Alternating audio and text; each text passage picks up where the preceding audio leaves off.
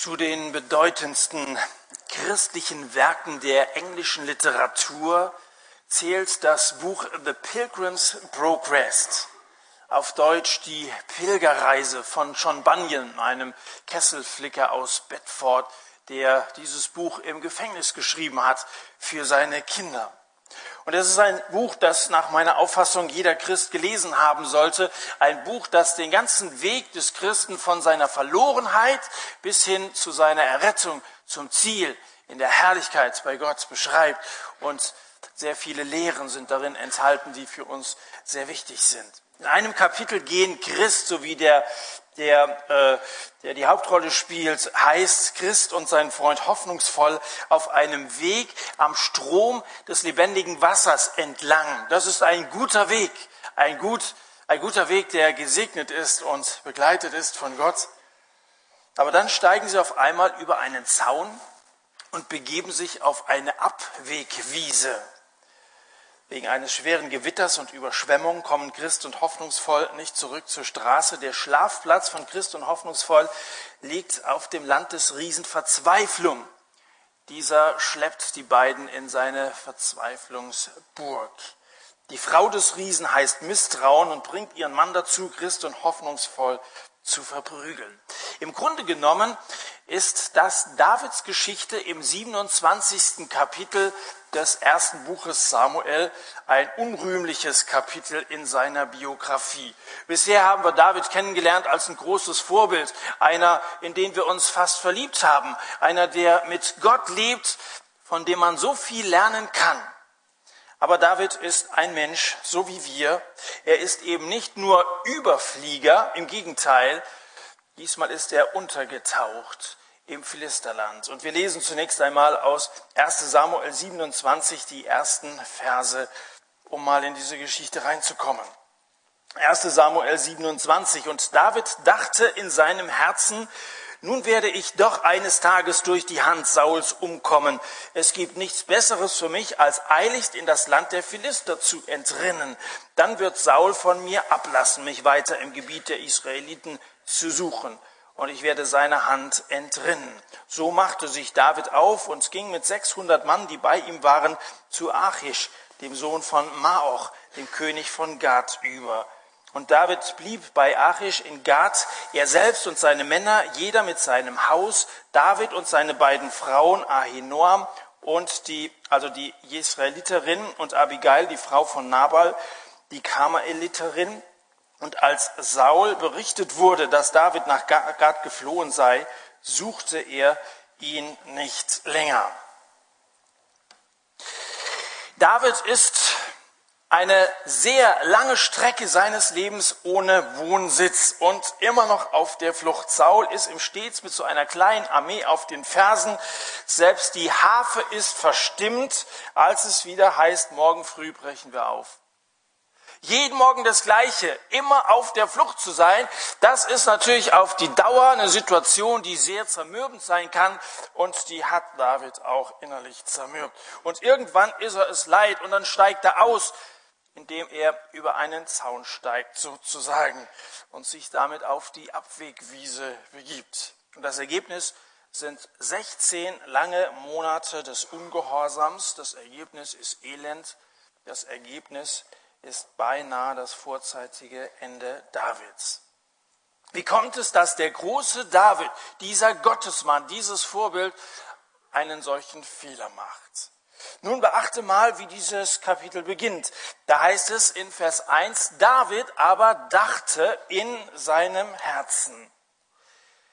Wenn Leute dir sagen, hör auf dein Herz, dann hör nicht auf sie. Wenn Leute dir sagen, geh nach deinem inneren Eindruck, das wird der richtige Weg sein, dann ist das wahrscheinlich der falsche Weg. Die Bibel warnt uns vor unserem Herzen. In Jeremia Kapitel 17 heißt es, trügerisch ist das Herz mehr als alles und unheilbar ist es. Wer kennt sich mit ihm aus? Vertraust du Leute, die dich schon mal betrogen haben und deren Angewohnheit es ist, andere irgendwie über den Tisch zu ziehen? Das Herz ist trügerisch. Du solltest nicht auf dein Herz alleine vertrauen. Wer kennt sich mit ihm aus? Vertraust du dich jemandem an, mit dem du dich nicht richtig auskennst, der irgendwie so unberechenbar ist? Jesus sagt, von innen aus dem Herzen der Menschen kommen böse Gedanken hervor. Und dann kommt eine riesenlange Aufzählung, was alles an Dreck aus uns herauskommt. Diese Aufzählung endet mit Torheit. Aus dem Inneren des Herzens kommt unter anderem Torheit, Dummheit. Deswegen sei nicht so dumm, deinem Herzen zu folgen. Dein Herz kann Sachen sagen wie, meine Gemeinde ist tot. Das hat überhaupt keinen Zweck mehr, irgendwie weiterzumachen, da noch was rein zu investieren. Ich glaube, das sind Gedanken, die kommen aus deinem Herzen. Du sprichst hier über die Gemeinde Gottes. Aus dem Herzen kommt heraus so ein Gedanke wie, Gott kümmert sich nicht um mich, der hat mich irgendwie vergessen. Vergiss es, Gott ist auf deiner Seite. Aus deinem Herzen kommen Gedanken wie, einmal ist keimer, so im Blick auf Sünde, so ein bisschen sympathisieren und so. Glaube solchen Torheiten nicht. Die Nachricht, die von Davids Herzen zu seinem Hirn gesandt wird, lautet, nun werde ich doch eines Tages durch die Hand Sauls umkommen. Eigentlich hätte das sofort als eine Falschmeldung identifiziert werden müssen und sofort in den Spam-Ordner geschoben werden müssen. David hätte es eigentlich besser wissen müssen. Eines Tages werde ich durch die Hand von Saul umkommen. Diese Verfolgungsjagd endet mit meinem Ende. Ja, Moment mal. Samuel seinerzeit hatte David schon gesalbt, zum König gesalbt. Der hat den ja nicht gesalbt, damit er ein bisschen besser riecht oder so. Das war doch klar für David, dass das der Beginn einer großen Karriere im Reich Gottes werden würde. Ich glaube, er wusste das.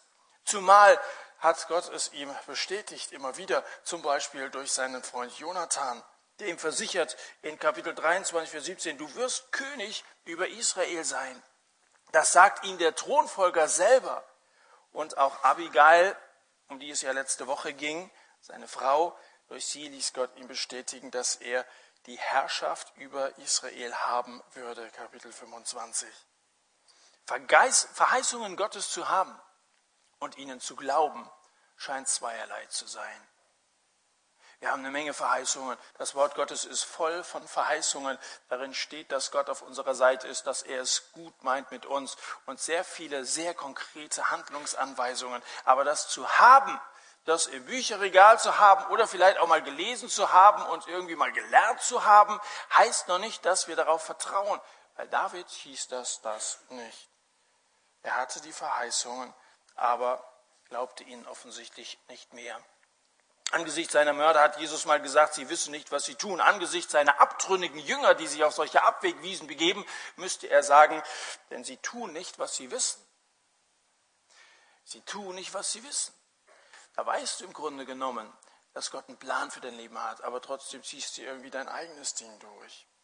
David ignoriert alle Zusagen, die Gott ihm gegeben hat, und er sagt sich, ich werde Saul in die Hände fallen, ich werde nie über Israel herrschen, niemals. Gottes Plan scheint, gescheit, scheint gescheitert zu sein. David glaubte gescheitert zu sein als Gott. Darum nimmt er sein Leben selbst in die Hand. Woher dieser Pessimismus? Nun, pessimistische Gedanken kommen nie von Gott, sondern immer aus unserem Herzen. Gott ist der große Optimist. Gott hat göttliche Pläne.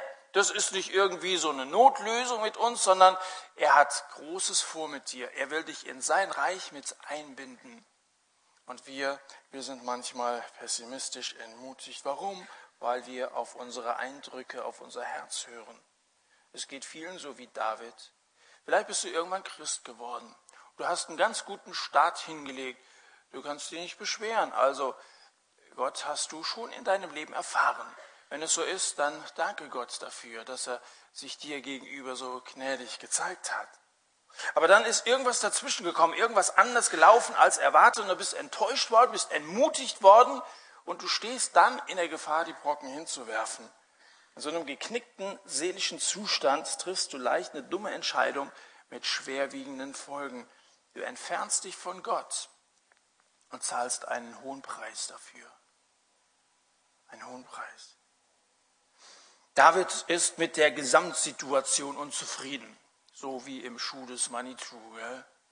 Ist unzufrieden mit diesem ständig Weglaufen und dem Eindruck haben, Gott hat mich doch vergessen und vielleicht hat die Verheißung irgendwie nur aus Spaß gesagt oder so. Jedenfalls, ich spüre nichts von dem, dass das irgendwie in, Erfüllung gehen könnte.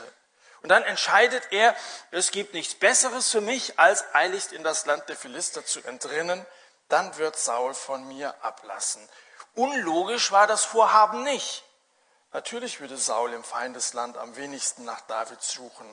Und dann tarnt er sich, er taucht unter, und innen ist er gläubig, außen sieht er aber wie ein Ungläubiger aus. Er lebt im Land der Feinde, der Heiden, derer, die Gott nicht kennen. Und er ist kaum zu erkennen als einer, der eigentlich mit Gott lebt. Vielleicht sagst du, das ist meine Entscheidung. Also der Weg, auf dem ich gehe, ist doch meine Verantwortung, da hast du nicht mit reinzureden und so, ich werde diesen Weg gehen und mit den Folgen leben. Aber Vorsicht, so etwas ist nie Privatsache. Du wirst andere mit hineinziehen. Der Römerbrief sagt, keiner von uns lebt sich selbst und keiner stirbt sich selbst. Und du kannst sicher sein, dass auch niemand sich selbst sündigen wird. Niemand. Jede Sünde, und wenn sie noch so verborgen geschieht, wird irgendwann andere betreffen, wird irgendwann andere belasten, wird irgendwann andere beschädigen.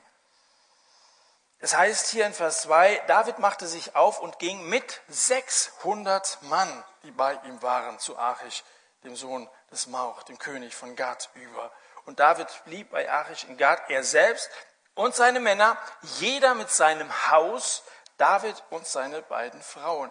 David geht diesen Weg nicht alleine. Er ist Kommandeur einer Guerillagruppe.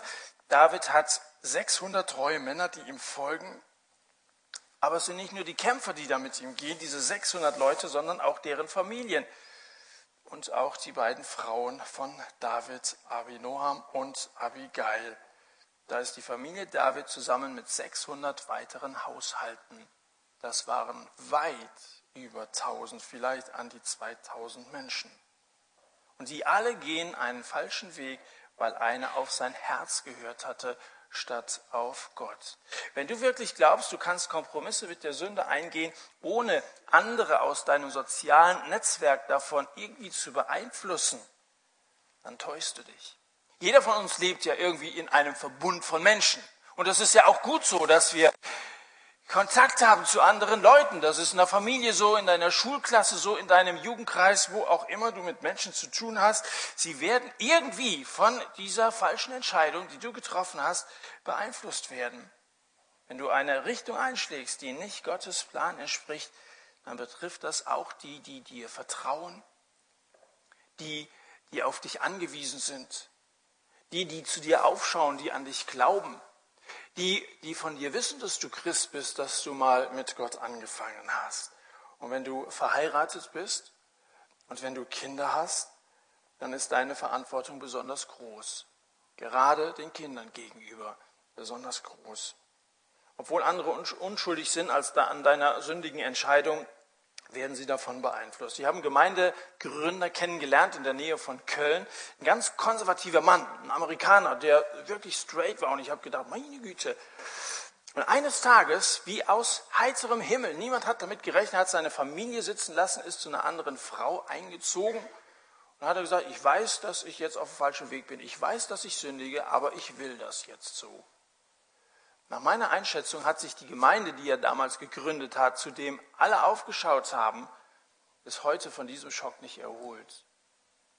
Eine Entscheidung, eine Fehlentscheidung passiert nicht unabhängig von anderen Menschen. Ich will das jetzt so.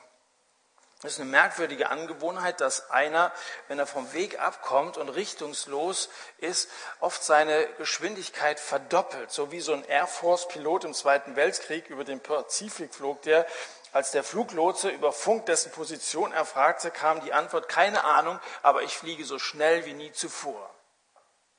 Ich glaube, das ist bei vielen so, ja. Haben keine Ahnung, wo das hinführt. Diesen Weg habe ich jetzt angetreten, aber dann geben sie erst richtig Gas keine Ahnung, wo es hingeht, aber so schnell wie nie zuvor. Viele von uns verhalten, verhalten sich so, hasten durch ihr Leben, ohne eine Ahnung zu haben, wohin sie eigentlich steuern. David steuert Gad an. Erinnerst du dich an Gad? Wir sind schon mal mit David da gewesen, Kapitel 21. Goliath kam daher. Er war bekannt als Goliath von Gad.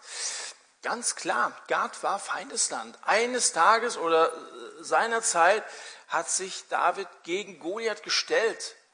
Das war ein riesiger Triumph, als er diesen Riesen besiegt hat. Und nun geht David mit Achich, dem König von Gad, dem Erzfeind, ein Bündnis ein. Mit dem Feind paktieren, das ist so, wenn eine Gans, wenn eine Gans mit einem Fuchs in eine Wohngemeinschaft zieht. Ich fürchte, dass die Gans ganz schön federn lassen muss bei dieser Aktion. Ich fürchte, dass David nicht ungeschoren davon kommt. David blieb bei Achish in Gad und als Saul berichtet wurde, dass David nach Gad geflohen sei, suchte er ihn nicht länger. Im ersten Moment hast du einen Eindruck, der Plan ist aufgegangen, das Ganze funktioniert. David lässt also, äh, oder Saul lässt von ihm ab. Saul hatte, hatte aufgehört, sie ihn zu verfolgen. Davids Männer können nachts endlich wieder ein Auge zumachen. Die Frauen können die Koffer auspacken. Endlich sind sie mal an einem Ort sesshaft geworden und nicht ständig am nächsten Morgen geht's wieder los und so weiter. Der Druck ist weg. Was für eine Erleichterung. Sünde bringt vorübergehend ein gutes Gefühl. Ohne Frage, sonst würden wir das ja nicht machen. Natürlich ist Sünde zunächst einmal irgendwie so ein Ventil, wo du sagst, kannst du mal, kannst du mal was ablassen oder so. Es gibt Zeiten, in denen wir Sünde genießen, ganz ohne Frage. Aber diese Zeiten gehen vorüber. Diese Zeiten sind kurzweilig, kurzlebig. Sie bringen nie letzte Befriedigung. Nie. Nie. David sagte zu Achish in Vers 5, wenn ich denn Gunst in deinen Augen gefunden habe, dann gebe mir einen Platz in einer deiner Städte. Denn wozu soll dein Knecht bei dir in der Königsstadt wohnen? Unfassbar, dass David sich als Knecht, als Diener, als Sklave von Achish bezeichnet. Ich bin dein Knecht, ich stelle mich dir zur Verfügung. Überleg mal, David war doch schon auf der Überholspur an Saul vorbei. Er hatte viel mehr Erfolg als Saul. Die Leute, die sangen, David hat 10.000, während Saul nur 1.000 geschlagen hat. Er war voll auf der Erfolgsspur. Gott war dabei, ihn zum König zu machen und er selber macht sich zum Diener. Eigentlich dumm. Gott will ihn zum König machen. Er macht sich zum Diener des Feindes und wenn das kein Abweg ist, dann weiß ich es auch nicht. Als solcher tut David Sachen, die man ihm nie zugetraut hätte. Muss mal gucken in Kapitel 27. Er mordet, er raubt, er lügt. Er wäre sogar bereit gewesen, gegen sein eigenes Volk zu kämpfen. Kapitel 29. Hast du mal schlecht über deine Gemeinde, über deine Jugendgruppen, über andere Christen geredet? Dich sozusagen mit dem Feind verbündet und dann von außen so ein friendly Fire losgelassen gegenüber deinen eigenen Leuten. David hat es getan und wenn du es auch getan hast, dann bist auch du schon tief gesunken. Wenn du dich für einen ungehorsamen Lebensweg entscheidest, dann wirst du anfangen, der Sache des Feindes als Knecht zu dienen. Du unterstützt sein böses Ziel, ob du das willst oder nicht mal über den Zaun steigen. Am Anfang kommt dir das noch wie so eine Spielerei vor. Aber ganz schnell wird sowas zur Gewohnheit und endet in einer Sucht. Das ist bei Sünde immer so. Das ist so eine Eigenschaft, so eine Spielerei. Du lässt dich ein bisschen darauf ein. Es ist ja nur Spielerei. Aus der Spielerei wird Gewohnheit. Aus der Gewohnheit wird eine Sucht, sodass du auf einmal gar nicht mehr anders kannst. Jesus sagt, wer Sünde tut, ist der Sünde Knecht. Wer sich darauf einlässt und wer sagt, das ist eine harmlose Sache, einmal ist keinmal und solche Blödsinn, Sachen, die da aus unserem Herzen herauskommen, er wird sehr schnell die Erfahrung machen, es lässt dich nicht mehr los. Du bist der Sünde Knecht geworden. David gibt es zu, er sagt, ich bin dein Knecht. So weit ist er an dieser Stelle schon mal. Bist du auch so weit gekommen? Es ist gut, wenn du das merkst. David scheint es erstmal überhaupt nicht gemerkt zu haben. Er ist damit irgendwie zufrieden. Er sagt das ohne dabei Kritik an sich selbst zu üben. Achish gab ihm an diesem Tag Ziklag, eine Stadt. Die Zeit aber, so steht es in Vers 7, die David im Gebiet der Philister wohnte, war ein Jahr und vier Monate. Eine weitere Folge von solchen Abwägen ist, dass dieser Kompromiss sehr lange dauert Du sagst vielleicht, oh, das ist kein Problem, ein, zwei Tage, dann bin ich wieder voll dabei. Was bedeuten so ein paar Tage fleischlich drauf zu sein im Vergleich zu einem ganzen Leben im Gehorsam? Leider funktioniert es nicht so, dass du sagst, ich ziehe mich mal so ein, zwei Tage zurück und dann bin ich wieder voll dabei. Man muss ja mal auch an sich selber und an seine Bedürfnisse und an seine Neigungen denken. Es wird nicht funktionieren, weil Abwege sind magnetisch, die halten dich fest. Sünde führt dich weiter, als du gehen wolltest. Sie hält dich länger fest, als du bleiben wolltest. Und sie kostet dich mehr, als du zahlen wolltest. Ich habe jedenfalls solche Erfahrungen gemacht und wahrscheinlich weißt du, wovon ich rede. Nachdem die Pilger abtrünnig geworden waren, heißt es bei John Bunyan, wie viel leichter ist es, einen guten Weg zu verlassen, als ihn wieder zu erreichen. Die waren auf der Abwegwiese, die war sehr bequem, die war weicher als dieser Weg, auf dem sie vorher gegangen sind. Aber unmerklich entfernte sich dieser Weg von dem eigentlich richtigen Weg, der zum Ziel, zur Stadt Zion hinführt. Und auf einmal wurde es dunkel und auf einmal dieses Unwetter und auf einmal diese Überschwemmung und es war überhaupt kein Weg mehr zu erkennen. Und dann die Feststellung, es ist leichter, einen guten Weg zu verlassen, als ihn wiederzufinden. Sie haben ihn nicht mehr wiedergefunden. Und vielleicht geht es dir auch so, dass du sagst, jetzt bin, ich, jetzt bin ich schon eine ganze Zeit lang drin und ich weiß überhaupt nicht mehr, wie ich zurückkommen soll. Ich weiß genau, dass ich auf dem falschen Weg bin. Ich bin unzufrieden mit der Gesamtsituation, unzufrieden. Kannst du wahrscheinlich ganz gut nachvollziehen, wenn du auf einem Abweg bist. Das war bei Lot, dem Neffen von Abraham, ganz ähnlich. Der ging nach Sodom, eine Stadt, die von Sünde durchsetzt war. Anfangs hat er sein Zelt ganz in der Nähe der Stadt aufgerichtet. Da hat es nicht lange gedauert und er lebte mitten in der Stadt und auch er setzte Rost an. Das ist so, dass die Sünde richtig rostig macht. Du lässt dich in deiner Trägheit hinfallen wie so ein Stück Eisen und brauchst dich nicht darüber wundern, wenn du von der Sünde rostig wirst. Und jetzt geht es David so, dass er, nachdem er nach Gad gezogen war, 16 Monate lang da blieb. Er hat sich dort eingenistet, regelrecht eingenistet. Er ist ein Mann, der eigentlich als der Liebling Gottes in den Gesängen Israels bekannt gewesen ist. Das war ja ein Musiker, der hat ja nicht nur gut Harfe spielen können, der hat auch Lieder komponiert und er hat sie gedichtet und er hat sie Gott zur Ehre vorgetragen, dem König Saul gegenüber, vielen anderen gegenüber, einer, der Gott mit seinen Liedern viel Ehre gemacht hatte. Aber kein Psalm aus jenen Tagen in Gad oder in Ziklat wird David zugeschrieben. Kein einziger Psalm. Irgendwie war ihm das Singen der Lobpreis vergangen. Wegen des Geschreis bei seinen Raubzügen scheint ihm seine Singstimme verloren gegangen zu sein. Später sagen mal die jüdischen Gefangenen in Babylon, die sind auch weit weg von der Heimat, sie sind in Feindesland gezwungenermaßen, David war ja freiwillig da, die waren gezwungenermaßen da und sagen in Psalm 137, wie sollen wir dem Herrn ein Lied singen auf fremder Erde? Wenn du auf dem falschen Weg bist, da wirst du wahrscheinlich Gott keine Lieder singen können. Und dann sagst du vielleicht sogar, wenn du hier dabei sitzt und Lieder gesungen werden, irgendwie berührt mich das gar nicht mehr, so wie das früher, wie das am Anfang war. Ich krieg kein Lied mehr heraus, das wirklich aufrichtig ist, weil ich merke, es steht was zwischen Gott und mir. So kann es nicht weitergehen. Gut, wenn du so weit gekommen bist, das zu erkennen. Auf Abwägen geht dir die Luft aus, die du zum Singen brauchst, ganz ohne Frage.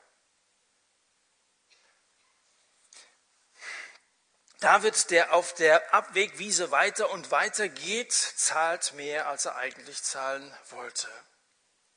Es kostet ihn zum einen seine Identität.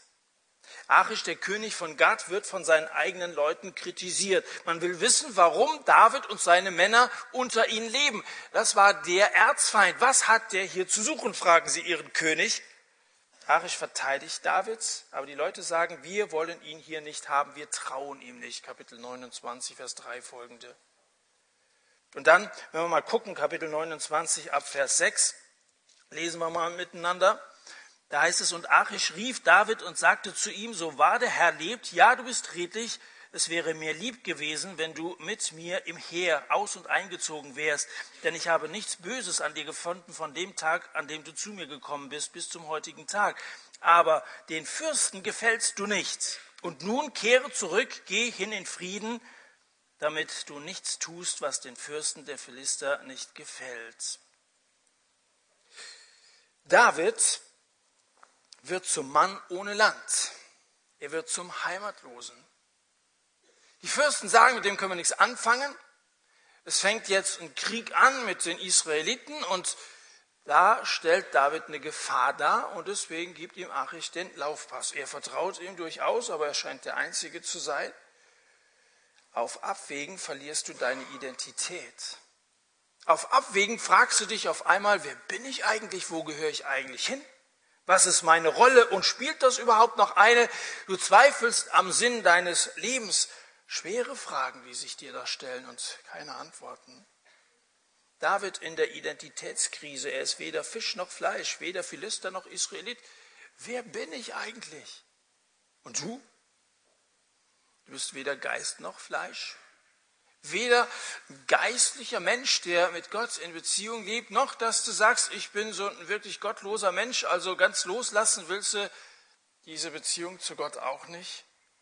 Ein fleischlicher Christ, also der in der Sünde lebt und trotzdem sagt, ich habe mal mit Gott angefangen und ich will als Christ leben. Das ist ein Widerspruch in sich. Ein fleischlicher Christ, der fühlt sich weder bei Gott zu Hause, da fühlst du dich irgendwie unwohl, weil Gott ein heiliger Gott ist und dein Leben ganz anders aussieht. Aber er wird sich auch in der Welt nicht wohlfühlen können, wird auch da seines Lebens nicht froh. Es kostet David seine Identität. Zweitens kostet es David seine Zufriedenheit. Wenn wir mal in Vers 8 gucken, dann heißt es da, und David sagte zu Achish, was habe ich denn getan und was hast du an deinem Knecht gefunden seit der Zeit, da ich dir gedient habe bis heute, dass ich hergekommen bin und gegen die Feinde meines Herrn des Königs gekämpft habe? Was habe ich eigentlich getan? David kämpft nicht nur gegen die Amalekiter, sondern er kämpft auch gegen die Enttäuschung. Jetzt lässt er mich fallen wie eine heiße Kartoffel. Wenn man von Gott weggeht, scheint das zunächst einmal befreiend zu sein. Aber nach einer Weile flattern die Rechnungen ins Haus und dann musst du deine Entscheidung bezahlen. Und sobald es ans Zahlen geht, setzt die Enttäuschung ein. Du zahlst deine Identität, du zahlst deine Zufriedenheit. Merkst du, dass das eine ziemlich teure Sache ist? Ich weiß nicht, ob du dir das leisten kannst. Diese Rechnungen, die machen nicht froh. Ich bekomme gerne Post, aber wenn es eine Rechnung ist, das, nicht, das brauche ich nicht. Beziehungsweise, das kann einen sogar ruinieren, wenn man über seine Verhältnisse gelebt hat. Sünde kann dich ruinieren. Das dritte, was es ihn kostet, ist Haus und Hof. Jetzt geht es sogar schon an die äußeren Sachen. Das ist so, als wenn so ein Insolvenzverwalter das eine und andere einfach wegreduziert. In Kapitel 30, da ließe, dass David, nachdem er dann doch so einen kleinen Feldzug gewagt hat, nach Hause kommt und dann sieht er dieses Dorf Ziklag, wo er mit seinen 600 Leuten die letzten anderthalb Jahre gelebt haben, in Schutt und Asche. Der ganze Ort ist niedergebrannt und das ist noch nicht mal das Schlimmste. Alle ihre Frauen und Kinder sind vom Feind verschleppt worden, von den Amalekitern, dem Volk, das David zuvor beraubt hatte. Jetzt kostet es ihn auch noch Haus und Hof. Und dann heißt es da in Kapitel 30 am Anfang, David und seine Männer weinten, bis sie keine Träne mehr hatten. Das ist ja wirklich ein Tränental, in das er sich da begeben hat. Sie weinten, bis sie keine Tränen hatten. Ich weiß nicht, ob du mal so geweint hast, dass nichts Nasses mehr in deinem Kopf drin ist. Da musst du schon ganz schön heulen. So ist es bei denen gewesen. Ihre Familien waren weg. Vielleicht hast du noch keine, vielleicht kannst du nachvollziehen, was es bedeutet, jemanden aus seiner Familie zu verlieren. Bei uns in der Familie ist es gerade gewesen, dass meine Schwägerin, dass sie in den Himmel gegangen ist, aber nicht mehr bei, seiner, bei ihrer Familie sein kann. Da fließen Tränen. Und dann heißt es in Kapitel 30, Vers 6, und David war in großer Bedrängnis, denn das Volk sprach davon, ihn zu steinigen. Das Volk, damit sind nicht die Philister gemeint, sondern seine 600 Leute, seine Getreuen. Sie überlegen, Mensch, wenn wir David loswerden, dann, dann ist vielleicht eine Chance, noch aus der Situation rauszukommen. Sie überlegten, ihn zu steinigen. Stell dir das vor, David zu steinigen? Denn die Seele des ganzen Volkes war erbittert. Jeder war erbittert wegen seiner Söhne und wegen seiner Töchter. 30 Vers 6. Es kostet als viertes David das Vertrauen. Die Leute vertrauen ihm nicht mehr. Davids Leute, die ihn als ihren Anführer und als ihren Freund angesehen hatten, die wenden sich von ihm ab. Misstrauen steigt ein in den Bus der Fleischlichkeit. Und das zersetzt natürlich jede Art von Gemeinschaft.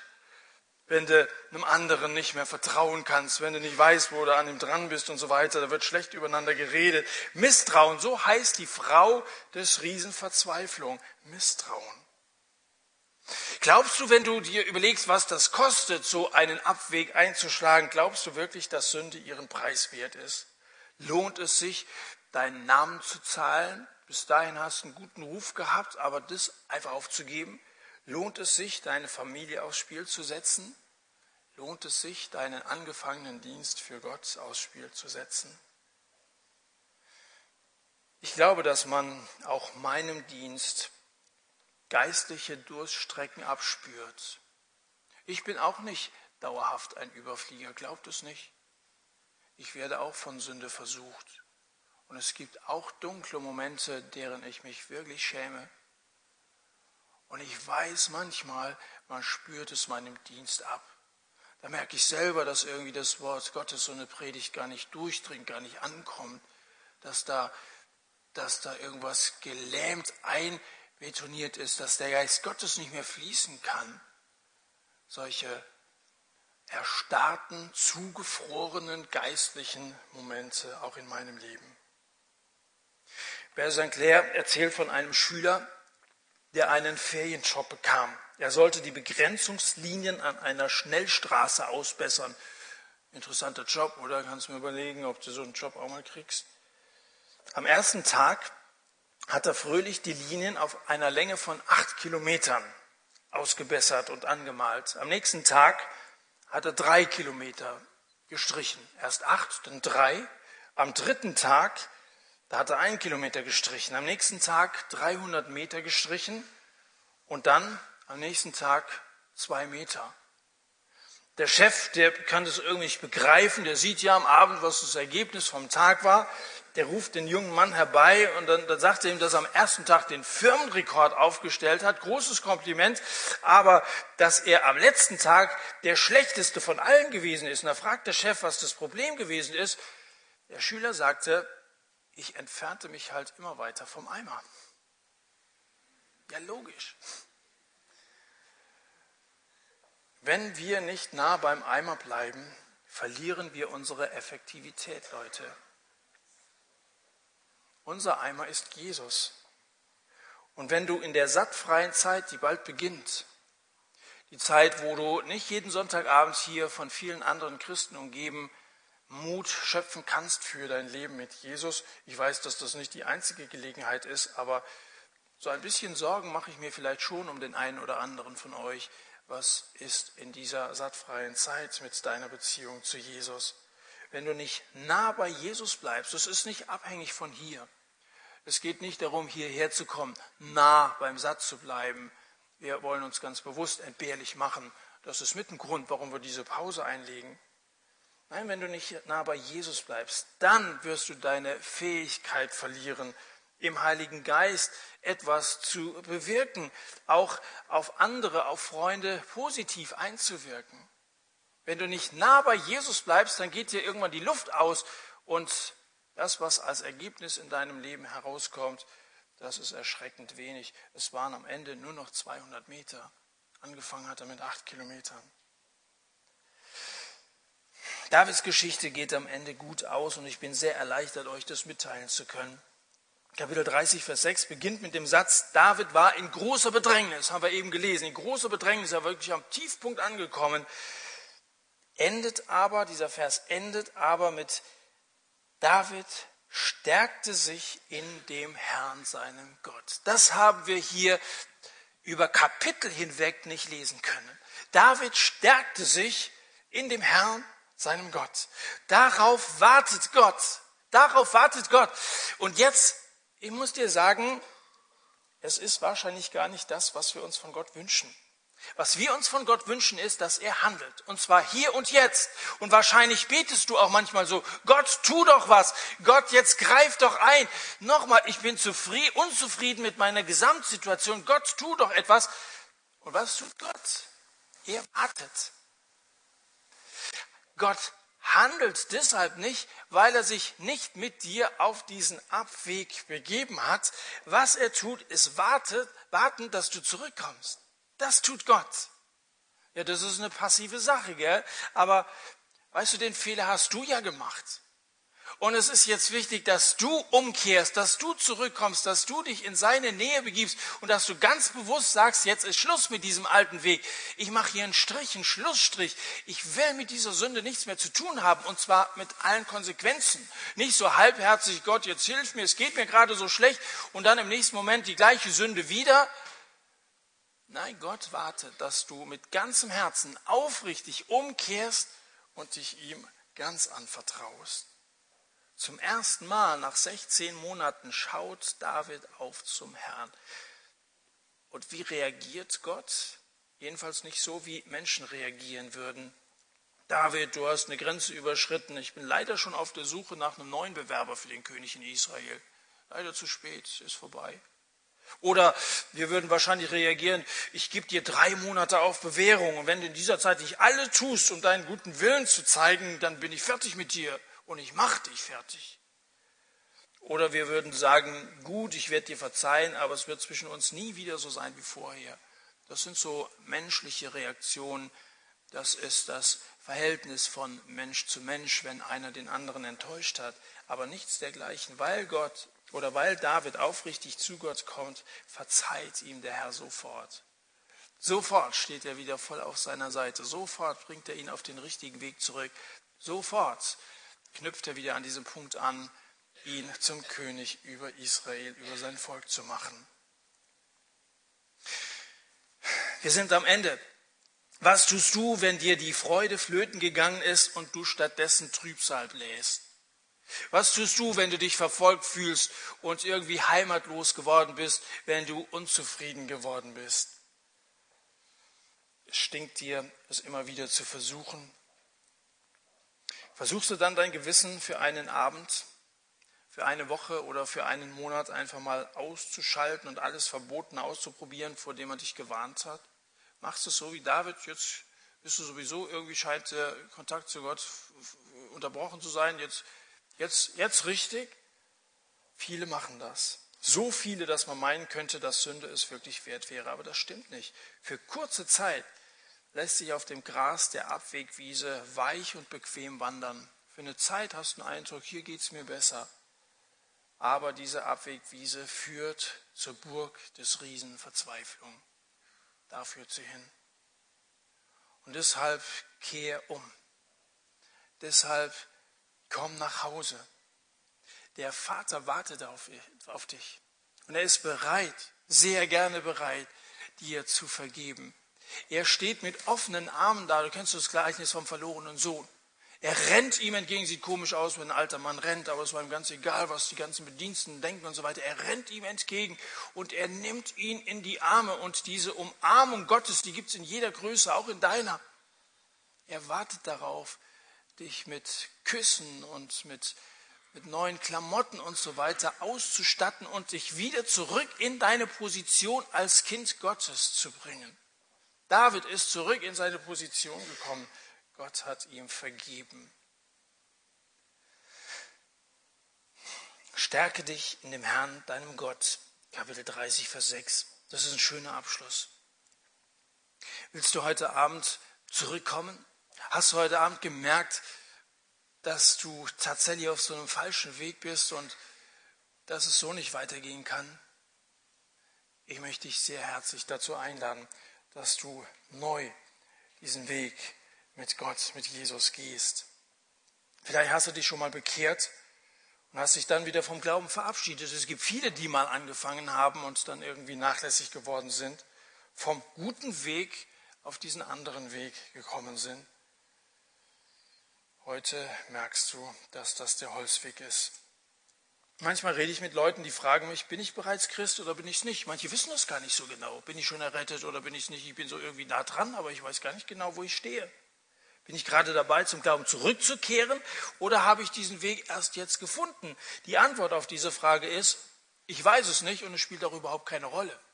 Weißt du warum? Egal, ob du dein Leben mit Gott beginnst oder ob du es wieder beginnst, du musst die gleichen beiden Dinge tun. Erstens umkehren Zweitens Glauben. Umkehren heißt, ich lasse diesen Weg hinter mir. Glauben heißt, ich glaube dir, Herr Jesus. Ich glaube, dass du für mich gestorben bist, am Kreuz für meine Sünden bezahlt hast. Ich glaube, dass du von den Toten auferstanden bist, dass du lebst. Und dir will ich folgen. Dir will ich den ersten Platz in meinem Leben einräumen. Das heißt zu glauben, wirklich dein ganzes Vertrauen auf Jesus zu setzen. Das heißt es, umzukehren, wirklich Buße zu tun und neu anzufangen.